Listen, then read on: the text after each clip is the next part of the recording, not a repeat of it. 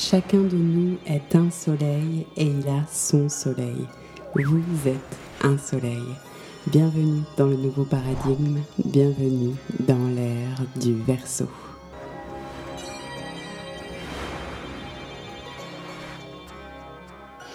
Bonjour à tous et bienvenue pour ce nouvel épisode. J'espère que vous allez bien. Dans ce podcast et avec euh, une astrologie pour l'ère du Verseau, vous le savez, on aime vous partager la discipline millénaire qu'est l'astrologie en la liant à notre monde moderne. Donc aujourd'hui, on va s'embarquer, caméra à l'épaule, pour regarder l'histoire avec un grand H sous l'œil astrologique. Attention, le cadrage va être large, large, large. Ça fait longtemps que j'avais envie de vous proposer cet épisode et le moment est enfin venu puisque le dernier ouvrage de Fanchon Pradaliérois est enfin disponible en précommande et est à paraître pour le solstice d'été 2022. Cet ouvrage euh, traite des grands cycles de civilisation et c'est un travail absolument considérable qui fera date, j'en suis sûre, et sera, je pense, d'un grand apport pour la communauté astrologique. Mais je ne vous en dis pas plus et je vous laisse découvrir cet épisode, cet entretien avec Fanchon Pradaliroy justement, qui va essayer de nous expliquer l'apport magnifique que peut avoir l'astrologie quant à notre histoire humaine. Allez, place à l'épisode.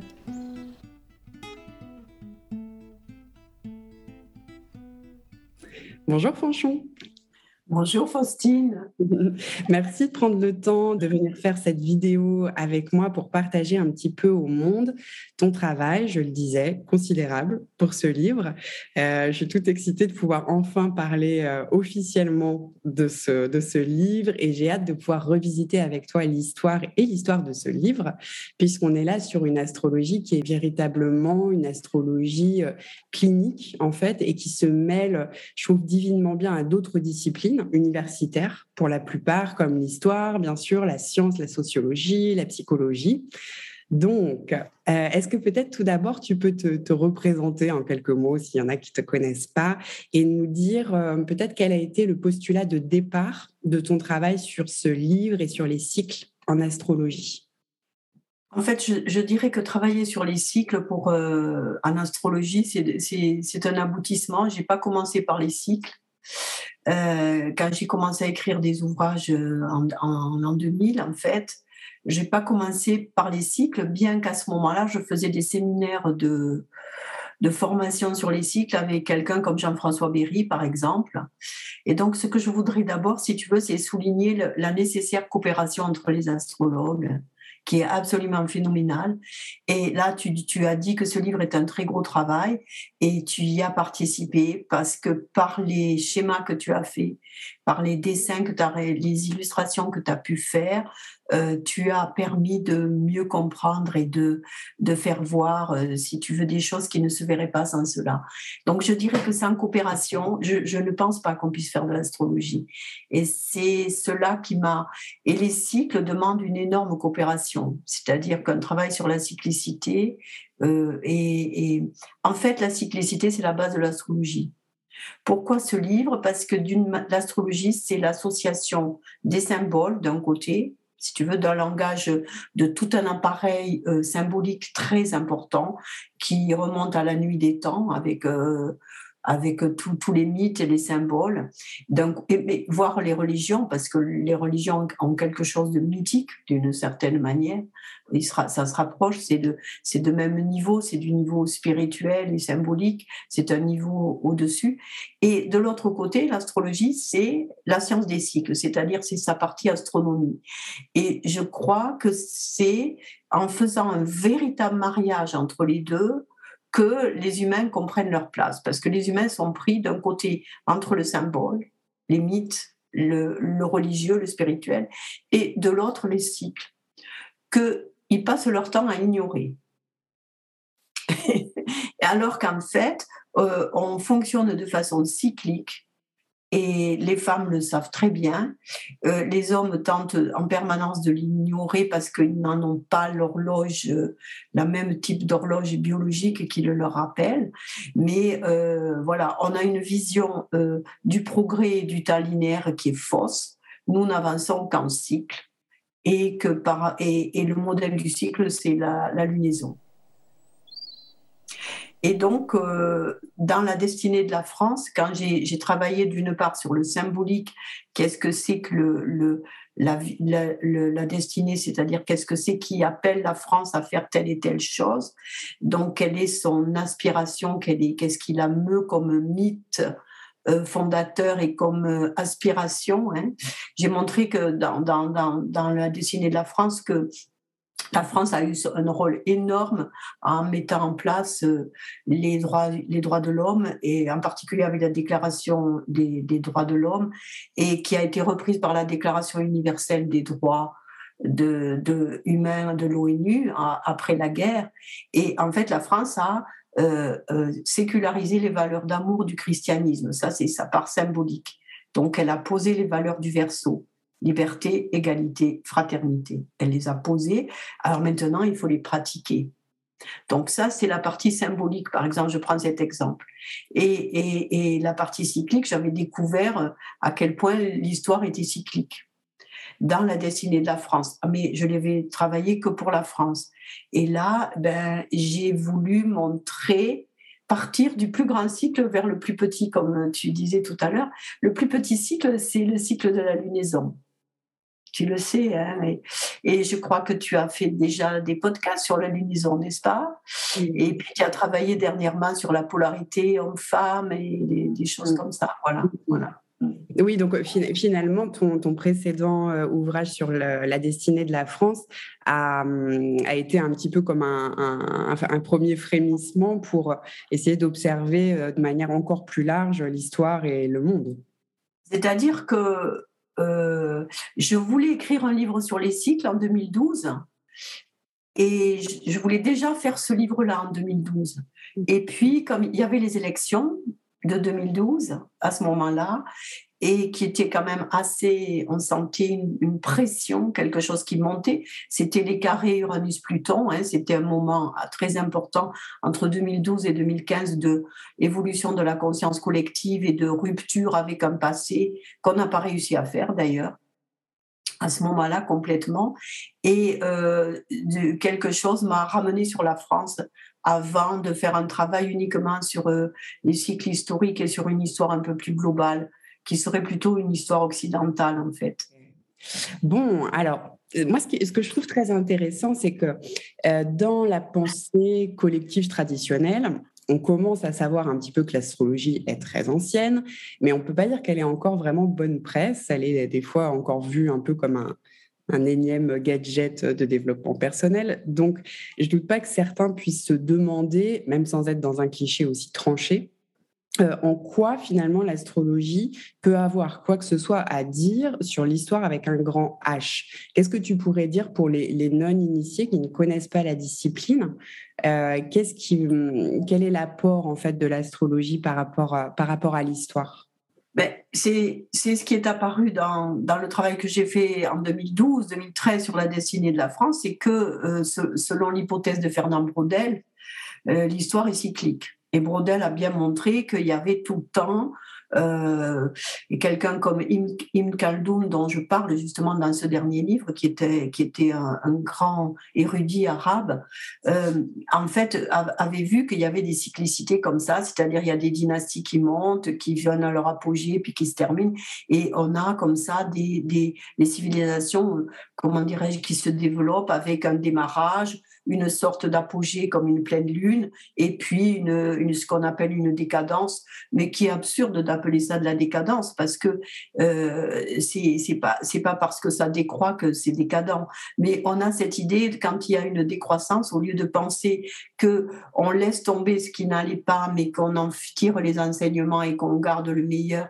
et qu'on va garder les meilleures graines pour le cycle suivant, au lieu d'avoir une, une vision euh, dynamique, cyclique, de quelque chose de, du vivant qui se reproduit par ce qu'il y a de meilleur comme dans la nature proprement dit.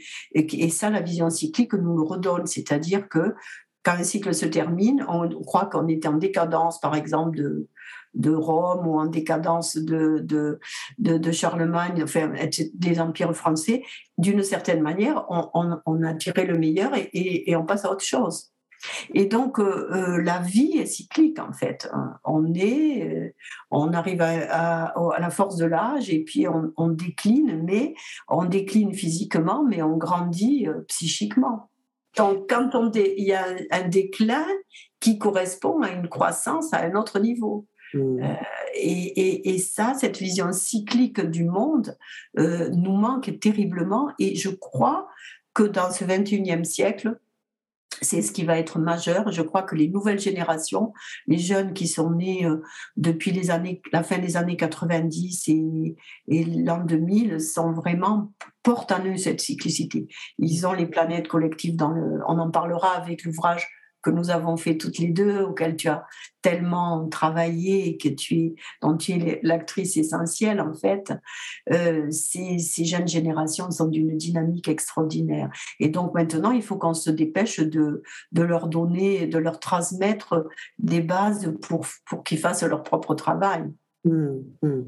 Oui, c'est en cela que je trouve euh, que je trouve ce livre absolument considérable parce que considérable parce qu'effectivement ça pose euh, des bases euh, fondamentales de travail.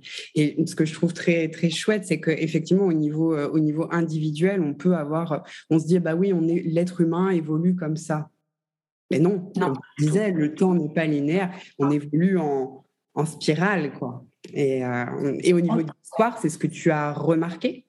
En fait, l'histoire évolue en cycle, mais euh, je dirais que les voilà. Et donc, euh, en fait, si tu veux, j'ai pu dégager ce qui m'a, ça m'a finalement euh, ce que j'ai découvert a dépassé mon hypothèse de départ. Je ne croyais pas que ça serait aussi long comme travail. Je croyais que ça serait assez facile. Et en fait, euh, euh, chaque fois, j'ai découvert des choses. C'est-à-dire qu'on retrouve toutes les, avec les cycles astrologiques, on retrouve toutes les, les cycles de les mini-cycles de civilisation que les historiens ont repérés.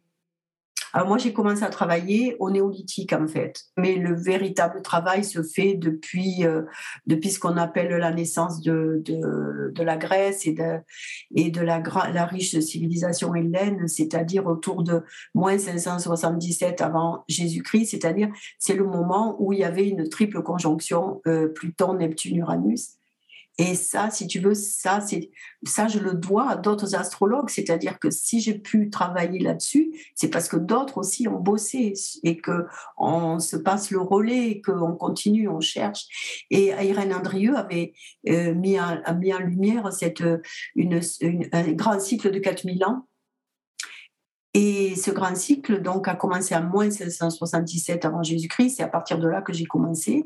Et on, on retrouve huit cycle de 500 ans, qui, à ce moment-là, où on en est, nous, dans le sixième, donc d'une grand cycle de civilisation octogonale de 4000 ans, c'est-à-dire huit cycles de 500 ans. En fait, et 500 ans, c'est un cycle de Pluton-Neptune. Mmh, mmh.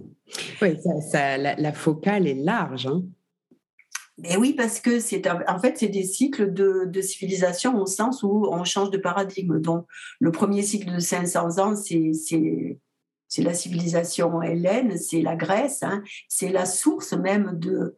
Euh, quand on est dans ce grand cycle, et c'est pas par hasard qu'on dit que la source de notre civilisation, en tout cas en Occident, c'est euh, gréco-romain, mais c'est c'est Hélène en fait, puisque les Romains se, se sont totalement appropriés la la culture grecque d'une certaine manière, en, enrichissant de ce qu'ils ont, mm. en enrichissant de ce qui, de leur rapport singulier à eux-mêmes, qui était le législatif en fait, et la citoyenneté. Ils ont amené des choses assez assez importantes eux-mêmes.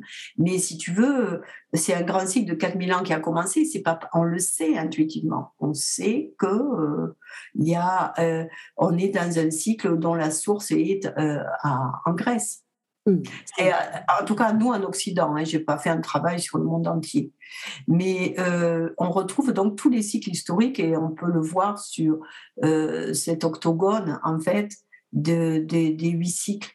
Et, ça fait du bien parce qu'on se dit, mais on n'avance pas à l'aveugle, il y a un sens quelque part. Et les humains, à travers l'histoire, c'est-à-dire ce qui ce qu'ils créent en marche, en fait, collectivement, parce que l'histoire, c'est une création collective. Donc, à travers leur création collective, les humains euh, traduisent ces grands cycles. Oui, intéressant parce que euh, c'est vrai que je me mets à la place de quelqu'un qui n'y connaît pas grand-chose en astrologie ou voilà qui n'est pas spécialement euh, adepte de l'histoire, etc. On pourrait se dire mais oh là là, on, s'y perd en fait. La perspective est tellement large.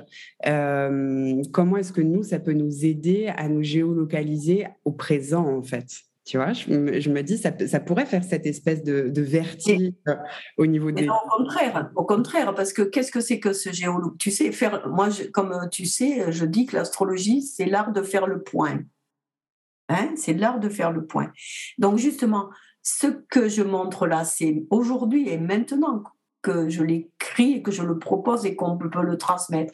Et ça permet à chacun de se localiser ici et maintenant pour savoir d'où on vient, et pour faire le point, c'est tout le temps savoir où on en est par rapport à de là où on vient et par rapport à l'aspiration qui nous porte.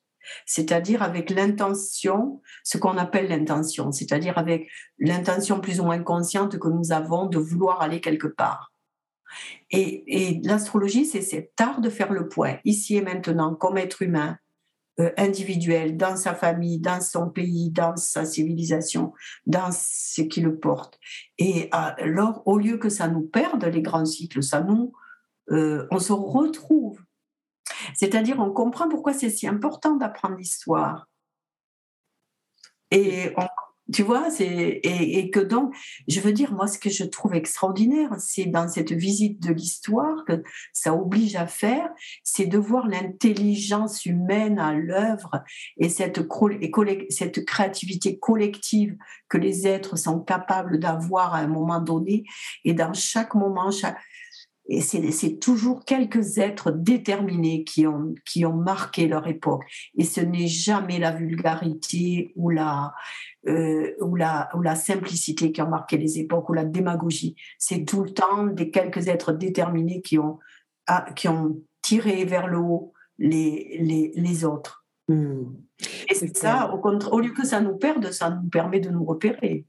Oui, puis ça, à la fois, je trouve que ça, ça valorise aussi euh, l'évolution humaine, parce que c'est vrai que quand on regarde, par exemple, le XXe siècle avec une focale assez euh, restreinte, euh, on pourrait genre, se, désespérer de l'humain, se dire, oh là là, mais notre humanité, au secours, quoi. Alors que finalement, dès qu'on ouvre un petit peu les perspectives, c'est pas c'est pas le même angle de vue c'est plus non pas qu'on ait besoin de flatter nos égaux nos égaux humains mais ouais, ça met quand même de la douceur et de la paix par rapport à notre euh, évolution, non? Mais euh, oui, parce que tu en sais quelque chose, puisque tu as travaillé sur les générations du. On en reparlera, hein, ça sera moi qui t'interrogerai à ce moment-là sur les générations, puisque c'est toi qui as été devant sur les générations. Et si tu veux, euh, le 20e et le 21e siècle, si tu veux, on voit comment les générations se portent les unes les autres. Apparemment, elles s'opposent, mais on voit comment chacune est, le marchepied de l'autre alors qu'on ne veut pas le savoir, et, mais parce qu'en même temps, comme ça avance cycliquement, ça n'avance pas tout droit. Et euh, ce qui est intéressant dans cette euh, euh si tu veux, je considère que ce livre démontre la validité scientifique de l'astrologie en tant qu'astronomie, hein. parce que c'est dans sa partie astronomie, donc cyclique, qu'elle est scientifique au sens euh, qu'on connaît de la science. Maintenant, par ailleurs, elle est une science humaine. Donc, euh, c'est encore autre chose. Mais par exemple, dans l'histoire du XXe du 20 siècle et du cycle en cours, qui a commencé en 1892, euh, j'ai compris que rien ne se passe dans le sens qu'on imagine, c'est-à-dire que la psychologie est fille de l'astrologie. Et alors que maintenant, les astrologues courent après la psychologie pour essayer de l'intégrer dans leurs connaissances, alors que c'est la psychologie qui est née de, et c'est une des branches de l'astrologie en fait. Donc l'astrologie est millénaire, elle existe depuis, euh, elle est toujours avancée en même temps que la science et elle est, elle est multimillénaire. Depuis que les humains euh, vivent, ils se repèrent avec le ciel. Faire le point, euh, c'est le seul moyen de se repérer dans un voyage. Et alors, tu, viens d'évoquer une astrologie qui finalement est assez, euh, assez scientifique, assez clinique. En quoi finalement ça te semble important que ce soit voilà, de, remettre une, une, part assez, assez pragmatique et assez clinique sur cette, sur cette discipline? Qu'est-ce qui, est, qu'est-ce qui est important là-dedans selon toi? Qu'est-ce qui t'anime en fait à porter ça? Alors ta question est complexe. Charles Vouga disait que l'astrologie serait la science du verso, de l'ère du verso. Et je le pense de plus en plus, c'est-à-dire que l'astrologie peut être une armature de compréhension euh, et, de, et de convergence de différentes sciences humaines et y compris de l'astronomie en quelque sorte, donc euh, peut être assez intéressante au sens, euh, et c'est une anthropologie en fait, on a oublié que c'est une anthropologie, et l'anthropologie est en quelque sorte la fille aussi de l'astrologie. C'est-à-dire que toutes les sciences qui sont nées humaines, d'une certaine manière, euh, descendent de, ces connaissances de, de, base qui viennent aussi des mythes d'une certaine manière. Et donc, en fait, l'astrologie peut se remettre au centre, non pas pour être principale ou pour être la seule et unique science, mais elle peut être une science qui permet de se repérer, et d'ailleurs, au, niveau, au, niveau individuel, hein, puisque faire le point sur son projet de vie, c'est un travail euh, clinique euh, que les astrologues peuvent aider à faire euh, pour les êtres humains. Et au niveau collectif aussi, je considère que le travail là, qui vient de se terminer avec ces, sur les, les, les cycles peut nous permettre, nous permet de faire de la géopolitique. Et j'ai essayé de le montrer, par exemple, l'article que j'ai mis sur le site sur l'Ukraine, euh, je tirais tous les paragraphes du livre. C'est-à-dire que c'était déjà écrit dans le livre. J'ai plus j'ai été les chercher et, et, donc je me dis, mais au fond, faire ce travail-là de repérer, parce que j'ai pas fait qu'un travail dire tel événement, telle bataille, telle chose comme ça. J'ai montré l'évolution de la conscience humaine. C'est-à-dire, qu'est-ce, de quoi on a pris conscience à mesure Qu'est-ce que la conscience humaine a montré Qu'est-ce que la conscience individuelle et collective a, a permis de mettre en lumière? Donc, on peut euh, à un moment donné, par, exemple, on peut, euh, historiquement, tout le monde commence à le faire maintenant, on compare ce qui se passe euh, en Ukraine et la chute de l'URSS en, en, en, 91, mais ça a commencé en 89 avec la chute du mur de Berlin, et comme tu le sais, dans l'ouvrage, on montre que 89, c'est le périhélie de Pluton, c'est le changement complet, c'est sans doute le revirement et la fin de l'ère des poissons au niveau fixe, c'est-à-dire qu'il y, a, euh, y a eu une sorte de... Un côté de, de la courbe des poissons s'est effondré et l'autre, depuis, est en déshérence. Et donc l'Occident, qui croyait avoir gagné avec ses démocraties, au bout du compte, euh, c'est une, une fausse victoire et c'est, euh, un hubris qui s'est développé occidental qui est, délétère et qui est très néfaste. C'est-à-dire, on a oublié une partie, une partie, une autre partie de l'humanité. Et donc, on peut faire la comparaison et dire, mais euh, en négligeant le traumatisme de l'effondrement de ce grand pays qui était l'URSS et donc de cette grande communauté d'humains qui est aux portes de l'Europe et qui est en partie en Europe, eh ben, on, a quelque part, euh, il y a une révolte intérieure, une rage de ces pays-là de, d'être à ce point méprisés par l'Occident. Il y en a d'autres hein, qui se sentent méprisés par l'Occident et c'est dramatique. Mmh. Oui, tout à fait. Est-ce que j'ai répondu peut-être? Je pense qu'il y avait quelque chose de plus fin dans ta question. Mais euh, non, non, mais ça, ça, ça, lie le reste de ma réflexion. C'est-à-dire que moi, c'est vrai que ce qui m'apparaît après le, le, euh, le, travail de, cette, de cet ouvrage, c'est que finalement, la base euh, scientifique, presque encore une fois, que ça donne, ça du coup, je n'arrive plus à visualiser l'étude d'un thème individuel sans cette base de, géolocalisation cyclique plus large en fin de compte. Je trouve que ça perd du sens si on n'a pas la, la, ouais, voilà, vraiment cette base de OK, on est là, là, là et là, et toi, être humain, petit et grand qui arrive sur Terre, tu, voilà, tu arrives là-dedans. Et je, du coup, je ne peux plus visualiser sans ça. Eh bien alors, si tu veux, c'est là où on aurait besoin d'une image. Hein. tu nous la montreras. Tu l'avais dessinée, toi d'ailleurs. Hein. c'est toi qui as fait le dessin. Tu nous la remettras. Euh, si tu veux, ce qui se passe, c'est qu'on est euh, euh, dans le précédent cycle, qui était le cycle de la Renaissance et des révolutions européennes, et donc de l'avènement de, des, des nouveaux régimes démocratiques, républicains ou démocratiques. Le précédent cycle, si tu veux, on a, ça a été le cycle où la science a découvert que le Soleil était au centre donc c'était la révolution copernicienne. Au niveau scientifique, le Soleil est au centre, au centre et euh, c'est la science, le paradigme newtonien. Donc la science, tout est juste, tout est exact, ça va nous sauver. Et puis, euh, et puis les démocraties et les régimes démocratiques qui sont arrivés. Dans le cycle dans lequel nous sommes, c'est la, la science newtonienne n'est plus le paradigme, le paradigme, il est, il est maintenant euh, euh, complètement, euh, j'allais dire, comment on peut l'appeler, einsteinien, mais Einstein n'est que le Copernic de notre cycle. Donc, qu'est-ce qu'il nous dit Einstein? Il nous dit ah, c'est plus la, physique mécanique, c'est la physique de, de l'infiniment grand et le lien entre l'infiniment grand et l'infiniment petit. Et donc, on a un renversement. Là, on n'a plus le Soleil au centre. On a non seulement, on a non seulement notre euh, comment dirais une autre galaxie, la Voie lactée, qui devient plus importante, mais il y a d'autres galaxies aussi. Et donc, si tu veux, on se décentre. Et l'astrologie qui était centrée sur le Soleil doit aussi se décentrer. C'est-à-dire qu'on montre bien, hein, comme tu le sais, puisque tu en as fait les schémas, euh, dans cet ouvrage, on montre que les énergies rentrent dans notre système solaire via la magnifique étoile Aldébaran qui est l'œil de, la constellation du taureau, et elle rentre par, elle nous est redistribuée cycliquement par la grande horloge cosmique des cycles planétaires. Et donc, de Pluton à Neptune à toutes les autres planètes, les dix cycles principaux nous redistribuent cette énergie et, nous la, et on la filtre pour pouvoir la recevoir. Parce qu'on sait bien que si on peut vivre sur notre planète, c'est parce qu'il y a un, filtre de vie autour de nous, que les énergies cosmiques sont trop puissantes pour qu'on puisse les recevoir et que la vie est possible que parce qu'il y a un filtre qui est, notre biosphère. Et c'est ce qu'on est en train de découvrir dans ce cycle.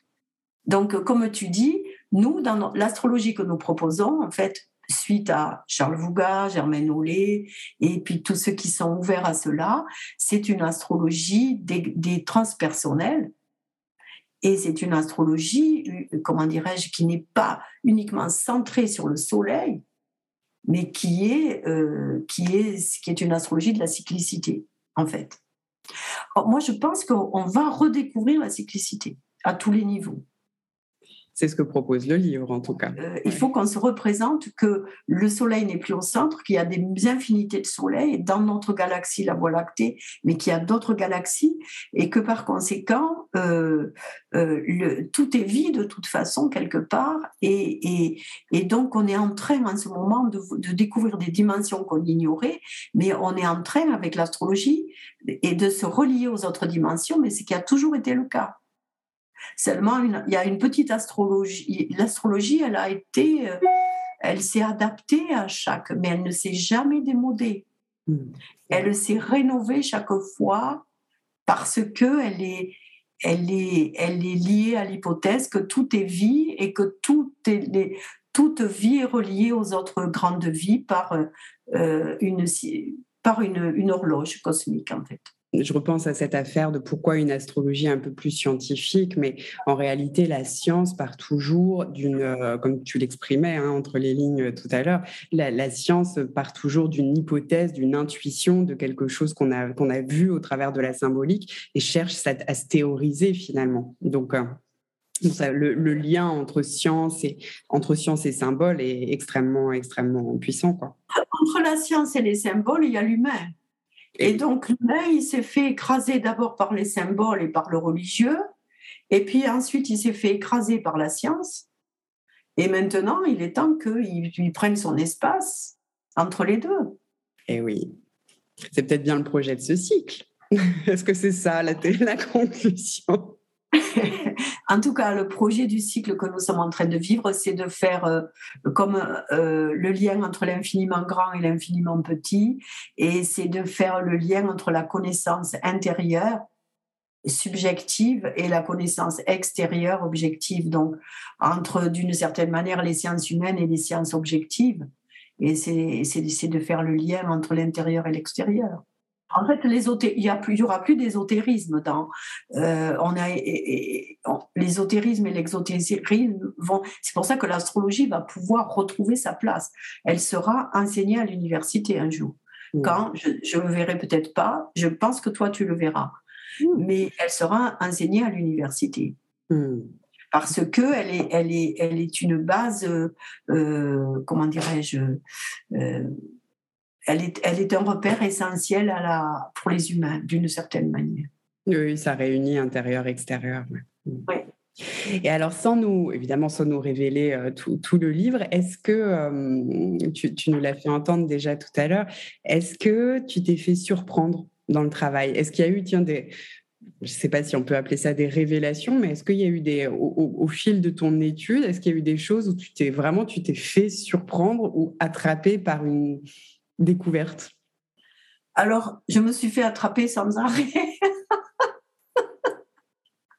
C'est-à-dire, la plus grande découverte, ça a été de voir que tous les cycles étaient synchronisés avec Aldébaran.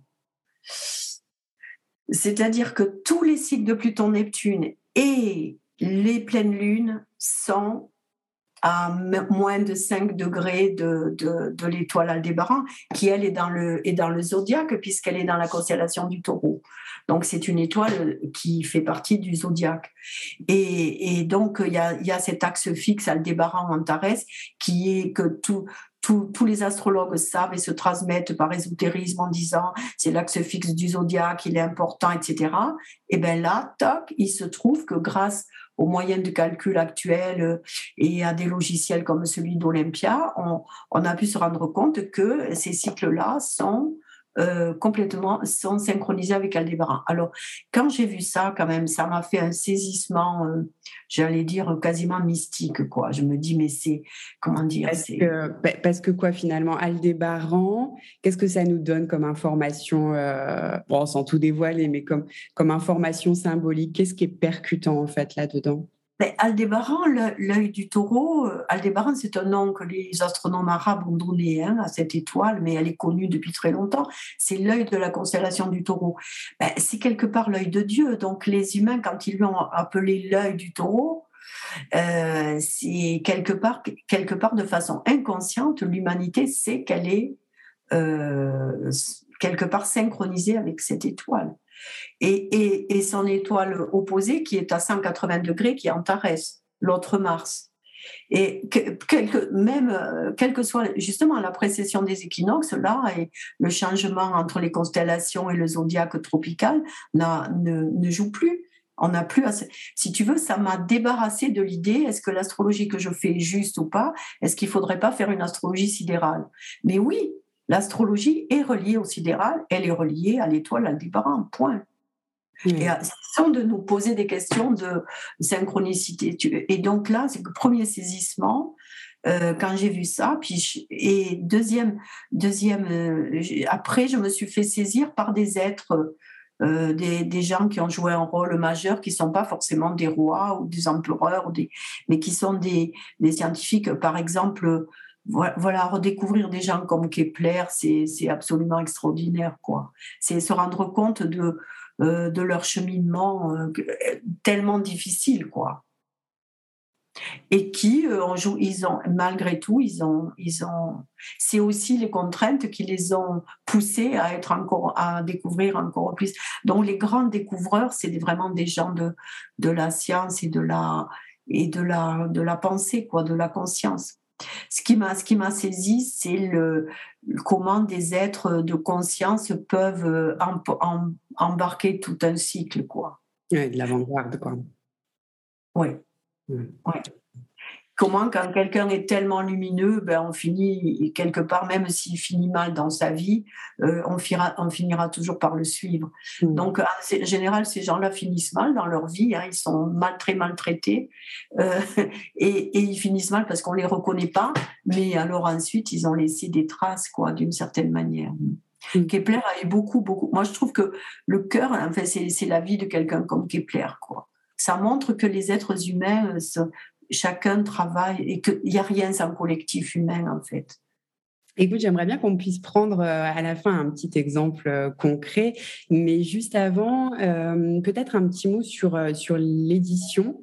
Euh, parce que c'est quand même un ouvrage qui est assez singulier et original, un ovni presque, si on peut dire. Est-ce que ce chemin vers l'édition a été facile et qu'est-ce que, pour ceux que ça pourrait intéresser, qu'est-ce qu'on peut faire pour euh, soutenir euh, la parution, la diffusion de ce gros travail alors, c'est-à-dire que, comme tu sais, cet ouvrage est terminé depuis fin novembre 2021 et, et on a les, on a, on a le, temps vers l'édition est très long par rapport à, à l'élaboration. Et donc, dès qu'il a été fini, moi, j'aurais voulu qu'il sorte plus rapidement. Et euh, comme, on a trouvé effectivement euh, un éditeur vraiment qui l'a, qui l'a beaucoup qu'il a beaucoup apprécié, mais qui proposait de le sortir qu'en 2023. Et je ne sais pas pourquoi, mais alors que c'est un, livre sur le temps long, euh, j'ai senti qu'il fallait qu'il sorte à ce, printemps-là, euh, avec euh, tout ce qui est en train de se passer dans le monde. On le voit bien, hein, il y a une urgence. Je pense qu'il peut, comme il peut servir à se repérer, il peut être utile pour certains. Et donc, on a décidé de ne pas attendre le temps long et de l'édition, et on a on a trouvé un éditeur avec qui on a pu coopérer pour euh, euh, coopérer au sens de participer également. Et donc, on, lance une souscription. Qu'est-ce que c'est qu'une souscription En fait, hein, comme tu le sais, euh, proposer aux gens de l'acheter avant pour permettre à l'édition de se monter plus vite. C'est-à-dire, ça amène des fonds pour le, pour le, préparer, le fabriquer, euh, au lieu que les fonds arrivent après. Ça évite un investissement de départ.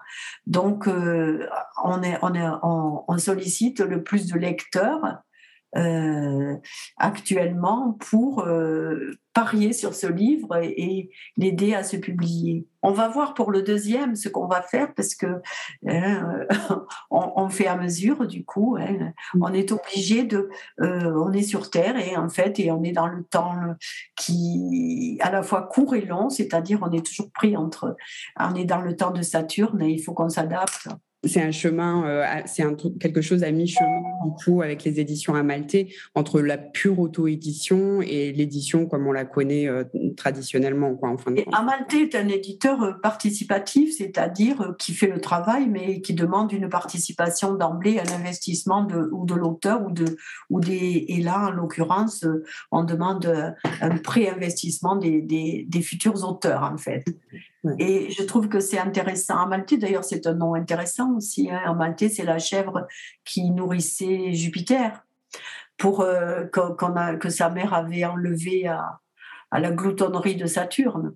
Oui, c'est très, très nourricier comme symbole.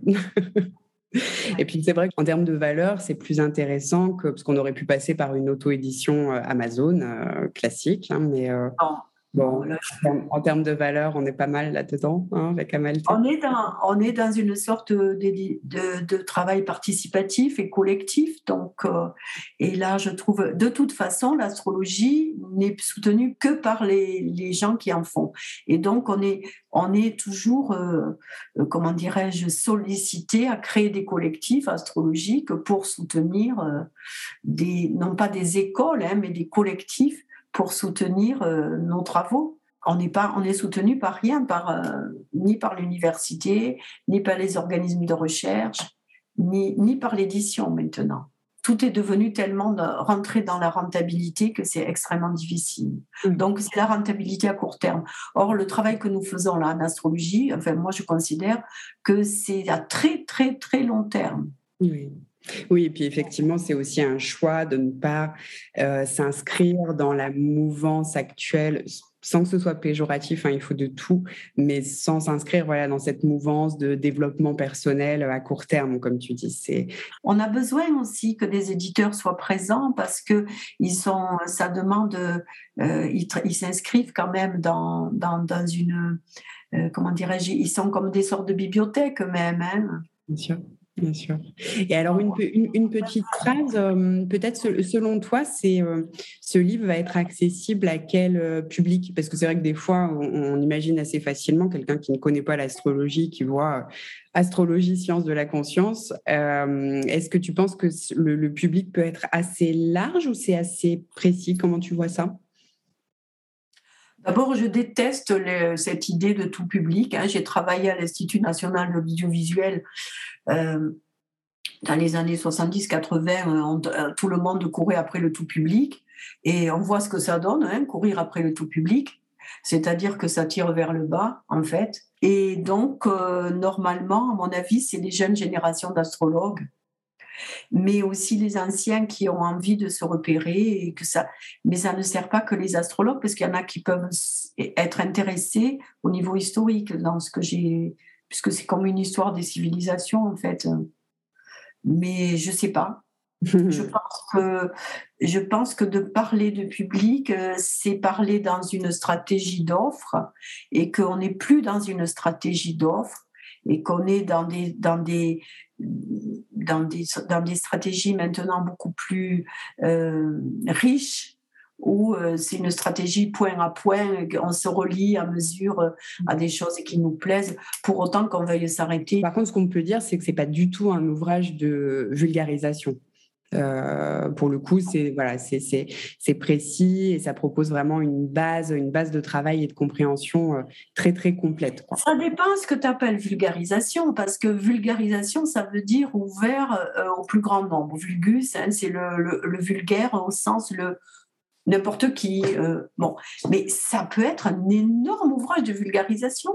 C'est-à-dire que si on veut bien y rentrer dedans et le lire, ça vulgarise complètement l'astrologie au sens où ça la valide. C'est-à-dire, on avance en suivant le fil des cycles. Et en fait, on se dit, ah ben oui, c'est vraiment un repère. Et par conséquent, ça pourrait être un, très un ouvrage de, de vulgarisation, tu vois. Donc, tout dépend de ce qu'on appelle vulgarisation. Très juste. Et eh bien voilà, c'est la fin de cette première partie d'entretien avec Fanchon. Comme on était lancé, on avait envie de vous proposer un petit exemple concret d'emploi des cycles en astrologie et c'est ce que vous pourrez retrouver à la suite dans l'épisode bonus. Si vous souhaitez soutenir la parution de ce bel ouvrage, on vous attend directement sur le site astrologieduverso.toutattaché.fr sur l'onglet souscription afin de précommander votre ouvrage qui vous sera livré directement chez vous.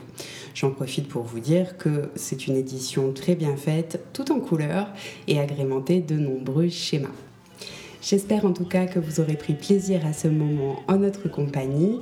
On se retrouve très vite dans l'épisode bonus et d'ici là, je vous souhaite un beau chemin de conscience entre la terre et le ciel. À bientôt.